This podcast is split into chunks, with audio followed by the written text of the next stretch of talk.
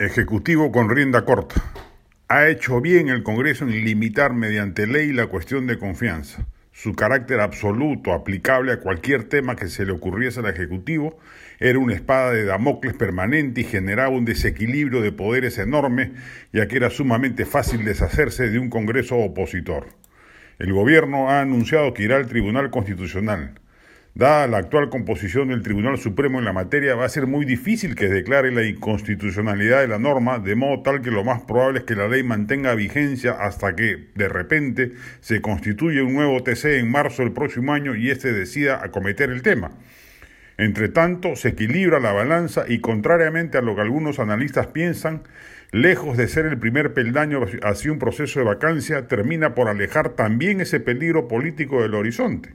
Como estaban dadas las cosas, solo la amenaza de una disolución del Congreso hubiera podido movilizar los 87 votos necesarios para vacar a Castillo. Si pretendía disolver caprichosamente el Congreso, bien merecida hubiera tenido la vacancia, por cierto.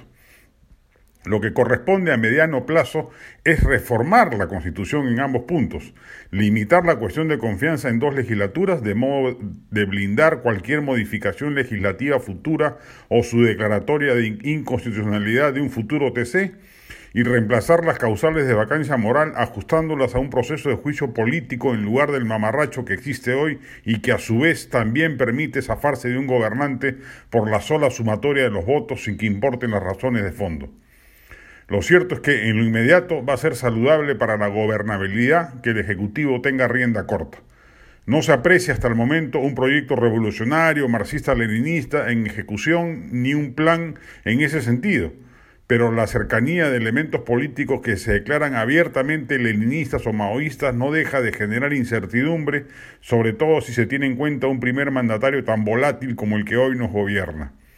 El parteaguas es el tema en la Asamblea Constituyente y la única vía que el Ejecutivo tenía para lograr convocarla pasaba por disolver el Congreso. Hoy, gracias a la ley congresal, esa eventualidad ha sido acotada a su mínima expresión.